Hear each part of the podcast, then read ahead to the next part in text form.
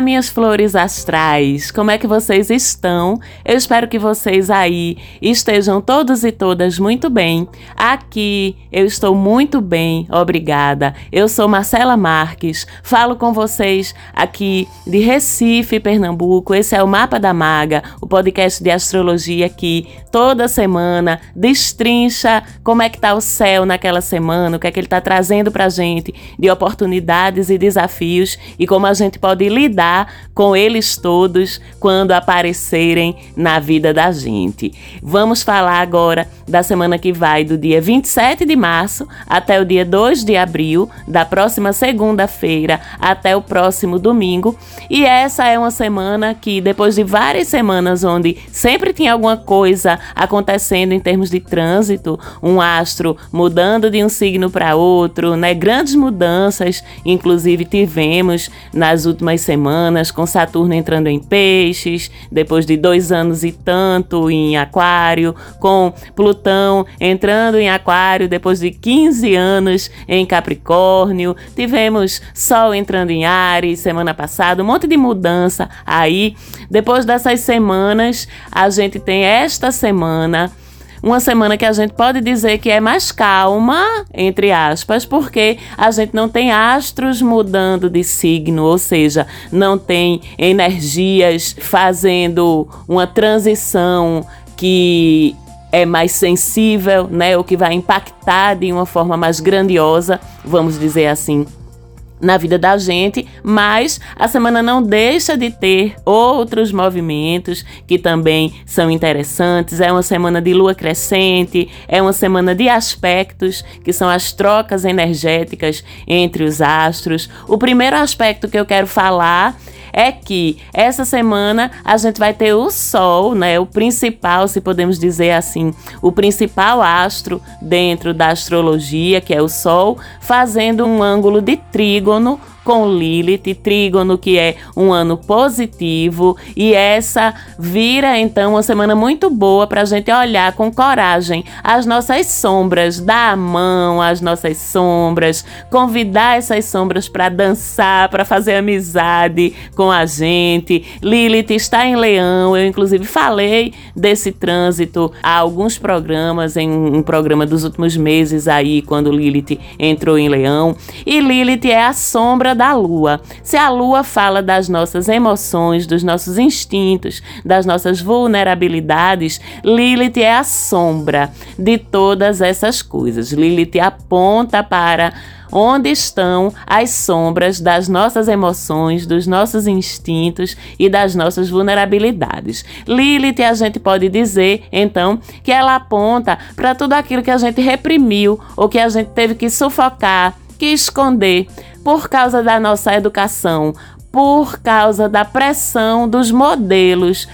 ao nosso redor, ah, esses modelos, né, que nos limitam tanto, que nos restringem tanto, que às vezes nos fazem tanto mal. Então, seja pela pressão social, pela pressão dos modelos, pela nossa educação, pelo nosso meio familiar, a gente teve ao longo da nossa jornada que reprimir, sufocar, esconder aí algumas características da gente, porque a gente passou a acreditar por essas influências todas que aquelas características que muitas vezes são qualidades da gente eram inadequadas, eram defeitos, não serviam para nada. Então o que é que acontece? Elas viram conteúdos sombrios que ora vão fazer a gente se reprimir e a gente já sabe que repressão é dor, é angústia. Ora, a gente vai ser impulsionado de alguma forma a colocar isso que a gente reprimiu para fora, então a gente pode transgredir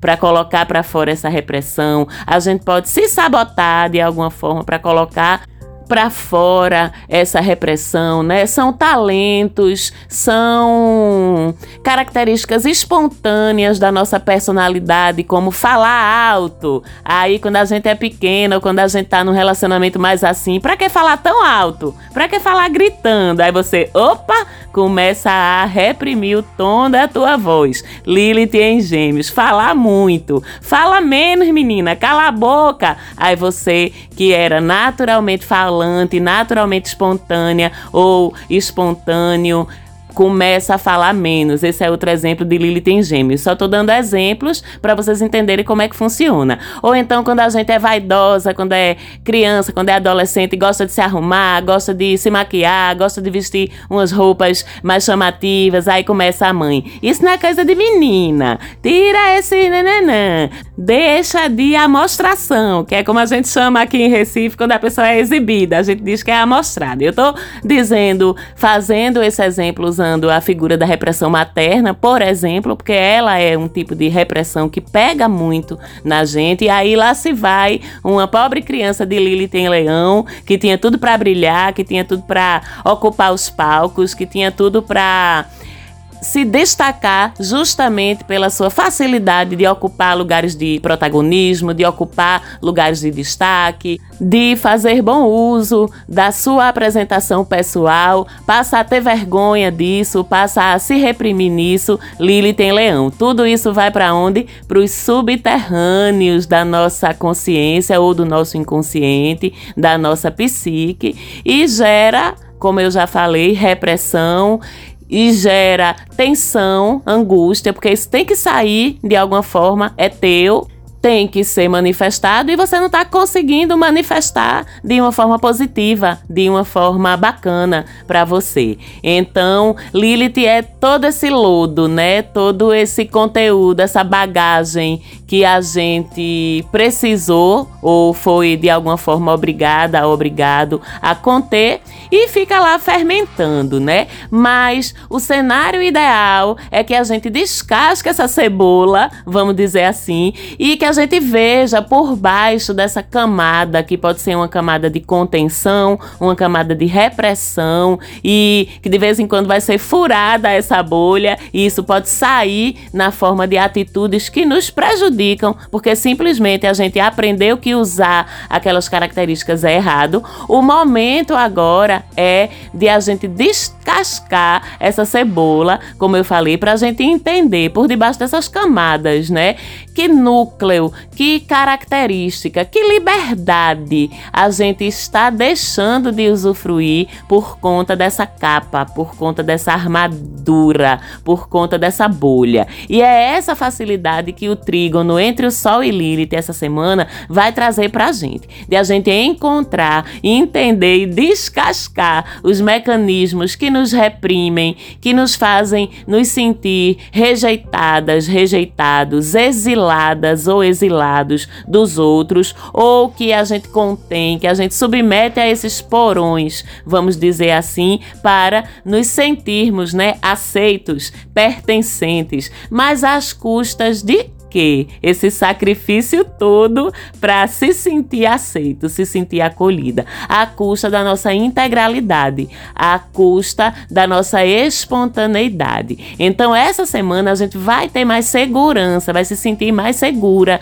mais seguro em tirar esses conteúdos dessas masmorras, deixar esses conteúdos ser vistos e até olhar para eles, que muitas vezes a gente não tem coragem nem de olhar, quanto mais de deixar os outros verem, né? Então, pode ser um talento que você tem, pelo qual você já foi ridicularizada ou ridicularizado, ou criticada, criticado. Pode ser uma vontade de fazer algo, de expressar alguma coisa, mas que colocaram na sua cabeça que não é bacana, que é perigoso, que é feio, que os outros não vão achar legal. Pode ser um pensamento, uma ideologia diferente daquele do seu entorno, que você vai ter mais facilidade para assumir, para expressar, para defender. Essa é a semana para tirar essas sombras, descascar essa cebola e colocá-la à vista. E o que é que a gente ganha com isso? Mais integralidade do nosso ser. A gente veio aqui para o planeta Terra para sermos cada vez mais integrais, né? Vamos pensar na nossa identidade, na nossa psique como um iceberg, né? O objetivo é que à medida que a gente vai vivendo e evoluindo, esse iceberg ele vai aparecendo cada vez mais sobre a superfície, que não fique tanto de nós escondido, reprimido, não visto abaixo do nível do mar, né? Vamos dizer assim. Quanto mais acima do nível do mar, quanto mais aparente todo o nosso conteúdo tiver e logicamente a gente de bem com isso, melhor pra gente. A gente ganha essa integralidade, a gente ganha mais coragem, lembrando que Lilith está em Leão, fazendo um trígono com o Sol em Ares e o Sol em Ares é muito sobre coragem. A gente ganha, enfim, mais liberdade de ser quem a gente é. A gente está aqui na Terra para se realizar integralmente. É isso. E a gente vai precisar de ajuda para olhar para essas nossas sombras, dessa ajuda ajuda, dessa facilidade do sol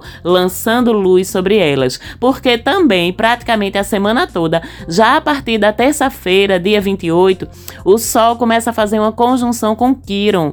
Quiron é um astro que fala das nossas dores de alma. Eu sempre sinto muito que Quiron e Lilith estão muito interligados e conversam muito entre eles, né? E às vezes Quiron fala não só das dores de alma, como também das dores do corpo, tá tudo interligado no final das contas, né? E com essa conjunção, nossas dores, sejam de alma, sejam de corpo, vão ser evidenciadas. O sol não lança brilho, não lança luz sobre as coisas? Pois é, elas vão ser iluminadas. Com isso, elas vão doer mais, tá? Suas dores de alma, elas vão doer mais essa semana. Elas vão lhe incomodar. E por que elas vão lhe incomodar? Porque elas querem cura, elas querem ser resolvidas, elas elas querem fazer parte do iceberg que está aparecendo acima da linha do mar e não daquilo que está abaixo. Elas querem ser resolvidas para deixarem de ser dores e voltarem a se reintegrar no todo que é você. Vocês entendem?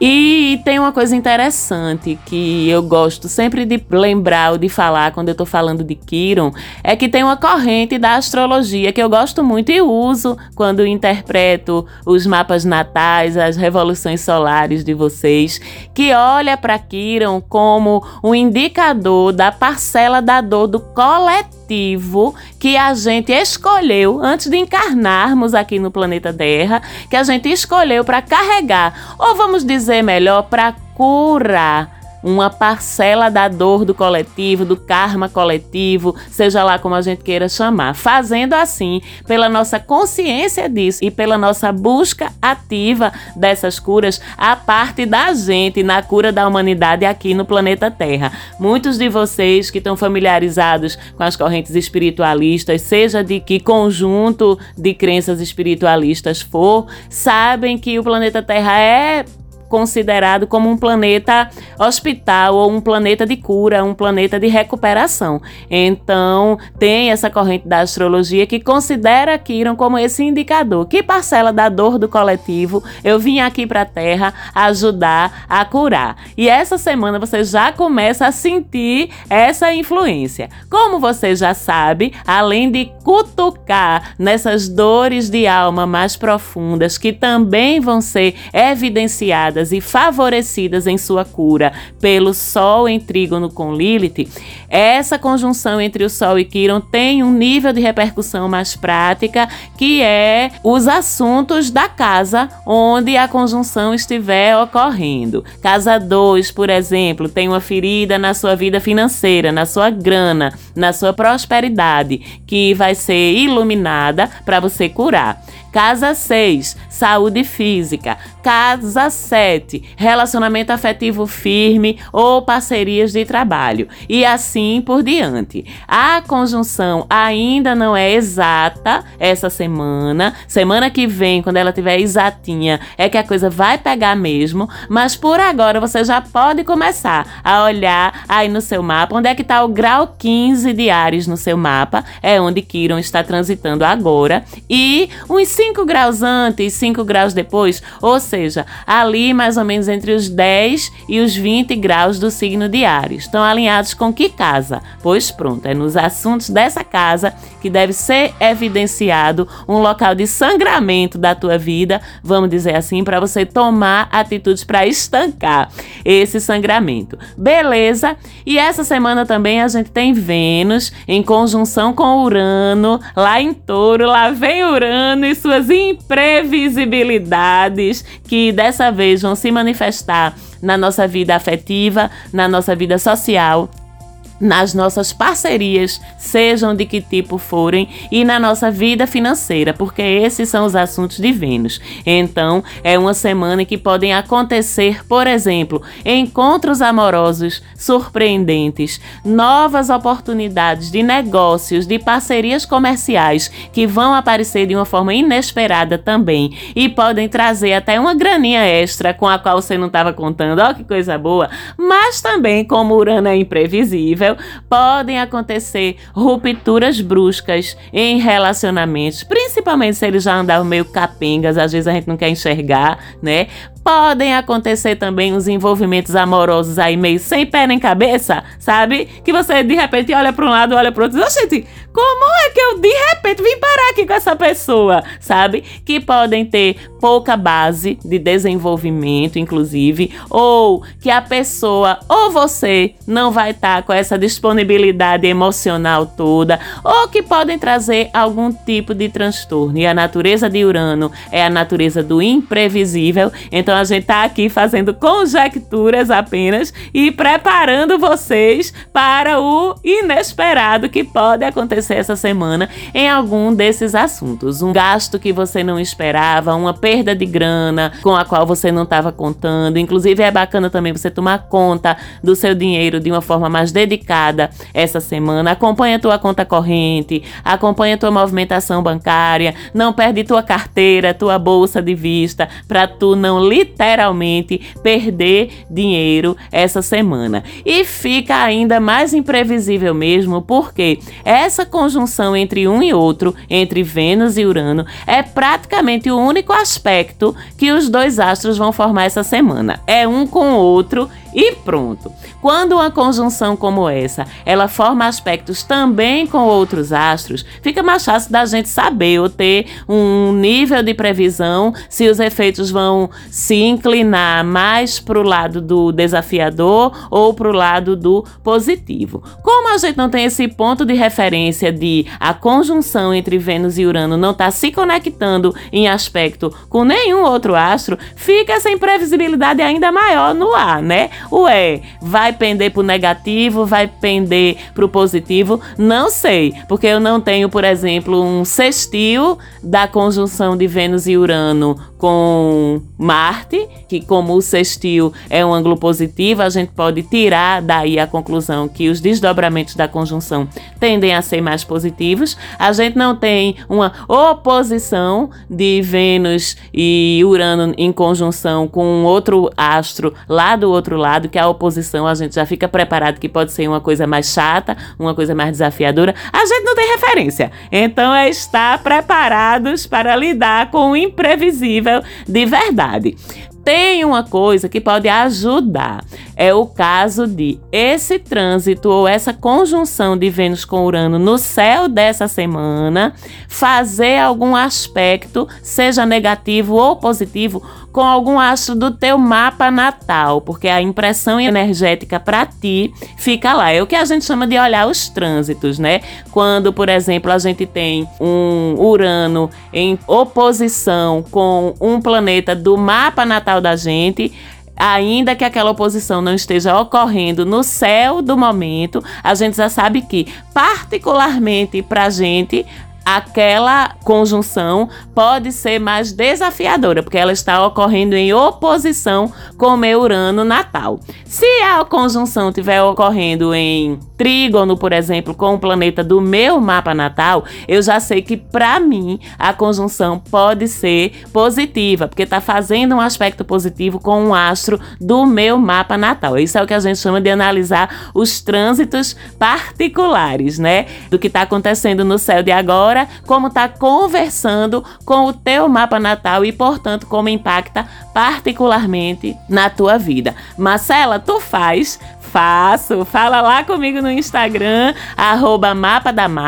Manda um direct que eu ensino, que eu explico para você como é que você faz para ter essa análise dos seus trânsitos feitas por mim. Beleza? Lá no final da noite do dia 28, terça-feira, lá pelas 11h30 da noite, começa a lua crescente, com a lua em Câncer, que já veio ao longo do dia fazendo uma conjunção com Marte, Brabinho, que já tá no signo de Câncer também também, como a gente falou no programa da semana passada. Então pode ser um dia em que as emoções da gente vão estar tá aí mais afloradas, tá? Um desconforto, uma angústia de algum tipo pode incomodar mais, pode aumentar. Por quê? A lua crescente, em seu primeiro momento, logo quando ela vira da fase nova para crescente, ela é por definição uma quadratura com o sol. Ah, prerrogativa do começo da lua crescente é que ela esteja formando uma quadratura com o Sol. O Sol está em Ares. E Ares é o quê? O rei da falta de paciência.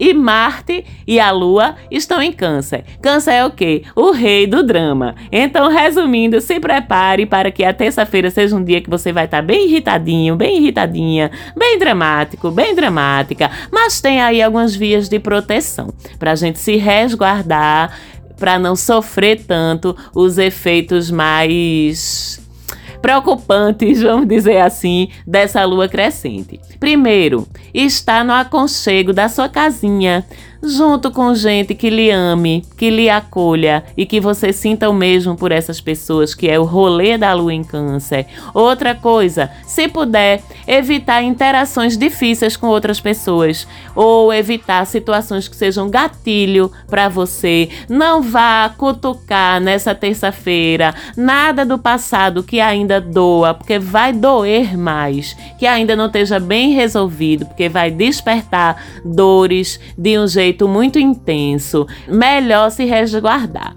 Evite abordar questões delicadas de família, porque a lua em câncer tem a ver com a nossa família, tem a ver com o nosso sangue. E se você tem questões delicadas de relacionamento com a sua família, sejam crônicas ou sejam exatamente nessa fase, é melhor evitar tocar nessas feridas hoje. Tudo que você puder fazer para se preservar de situações que potencialmente sejam dramáticas, vamos dizer assim, é melhor você seguir por esse caminho para não se arriscar, se desequilibrar num momento que de outra forma tá tão propício a curas então vamos devagarzinho nessa terça-feira, vamos na amorosidade para com a gente mesma, para com a gente mesmo. Vamos, na medida do que for possível, evitar tudo que possa servir de gatilho para a gente. Já basta a gente já estar lidando com nossas próprias sombras, com nossas próprias dores. A gente não precisa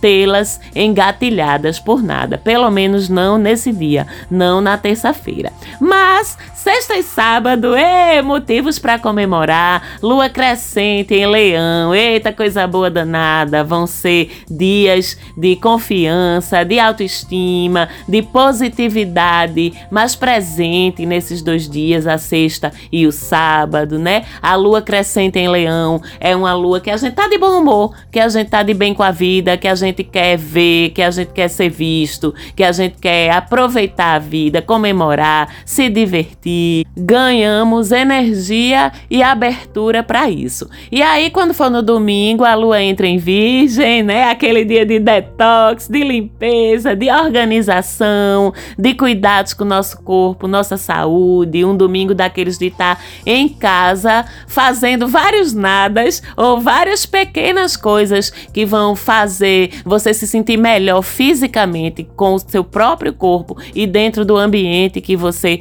ocupa. Essas pequenas coisas também são muito importantes para embasar a nossa sensação de controle, a nossa sensação de estrutura ao nosso redor, de confiabilidade, de previsibilidade, que também é bacana a gente ter essa plataforma fixa da qual a gente se lança para outras coisas, né? Então pode farrar na sexta e no sábado, mas no domingo se programe para fazer as pequenas coisas que te estruturam no teu dia a dia. E semana que vem tem mais Mapa da Maga. Foi incrível estar com vocês aqui mais essa semana. Se você ainda não segue a gente lá no Instagram, chega lá, manda um beijinho pra mim, manda um oi, arroba Mapa da Maga. Chega lá também no Insta da nossa amada produtora, arroba Falante Áudio. Dá uma olhada no conteúdo da Falante, que também é tão bacana. Manda um oi pra Falante, que é sempre tão eficiente, competente e amorosa na produção do programa. E é claro que semana que vem estamos aqui juntas e juntos e misturados mais uma vez. Um beijo e até lá!